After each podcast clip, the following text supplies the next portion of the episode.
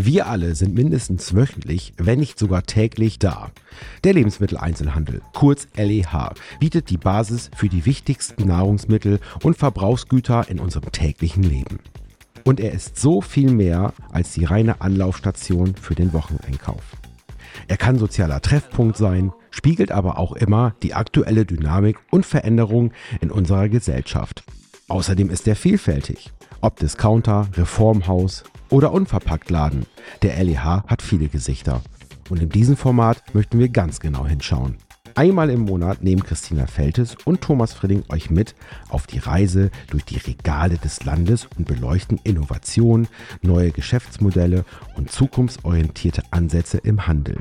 Das stets mit Blick durch die Konsumenten als auch die Handelsbrille.